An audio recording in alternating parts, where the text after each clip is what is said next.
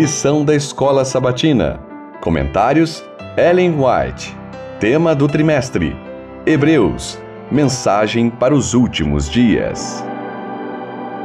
Lição 11. Tema: Jesus, autor e consumador da fé. Terça, 8 de março. Moisés, crendo no invisível. Pelas leis do Egito, todos os que ocupavam o trono dos faraós deviam se tornar membros da casa sacerdotal. E Moisés, como provável herdeiro, deveria ser iniciado nos mistérios da religião nacional. Entretanto, ao mesmo tempo que era um estudante dedicado e incansável, não pôde ser induzido a participar do culto aos deuses. Foi ameaçado com a perda da coroa e advertido de que seria rejeitado pela princesa caso persistisse em sua adesão à fé hebraica.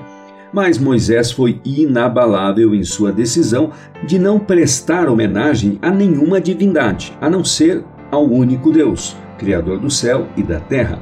Patriarcas e Profetas, página 205. Nem sempre deve ser considerado mais sábio o plano de não empreender coisa alguma que exija gastos elevados sem ter à disposição o dinheiro necessário para terminar o empreendimento.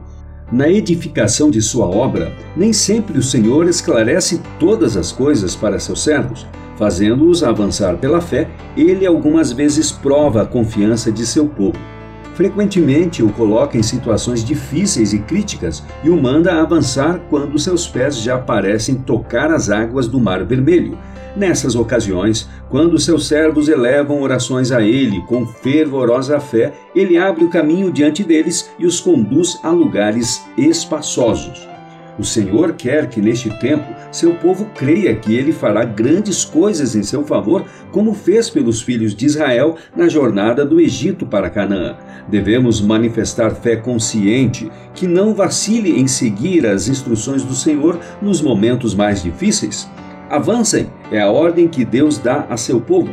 Testemunhos para a Igreja, volume 9, páginas 211 e 212.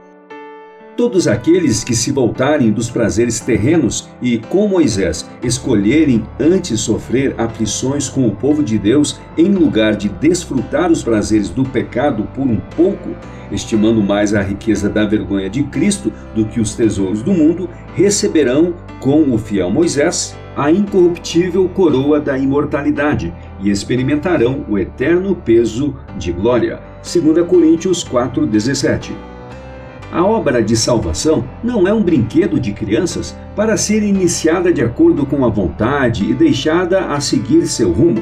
É o firme propósito, o infatigável esforço que obterá a vitória final. Aquele, porém, que ficar firme até o fim, esse será salvo. Mateus 10, 22. São os que continuam pacientemente a fazer o bem que terão a vida eterna e a recompensa imortal. Todos os que estão empenhados nesse conflito com Satanás e seus exércitos têm diante de si um trabalho especial. Não devem ser maleáveis como a cera, que o fogo pode moldar em qualquer forma. Precisam suportar dificuldades como fiéis soldados, permanecer em seus postos e ser verdadeiros em todo o tempo. Testemunhos para a Igreja, volume 2, páginas 87 e 88.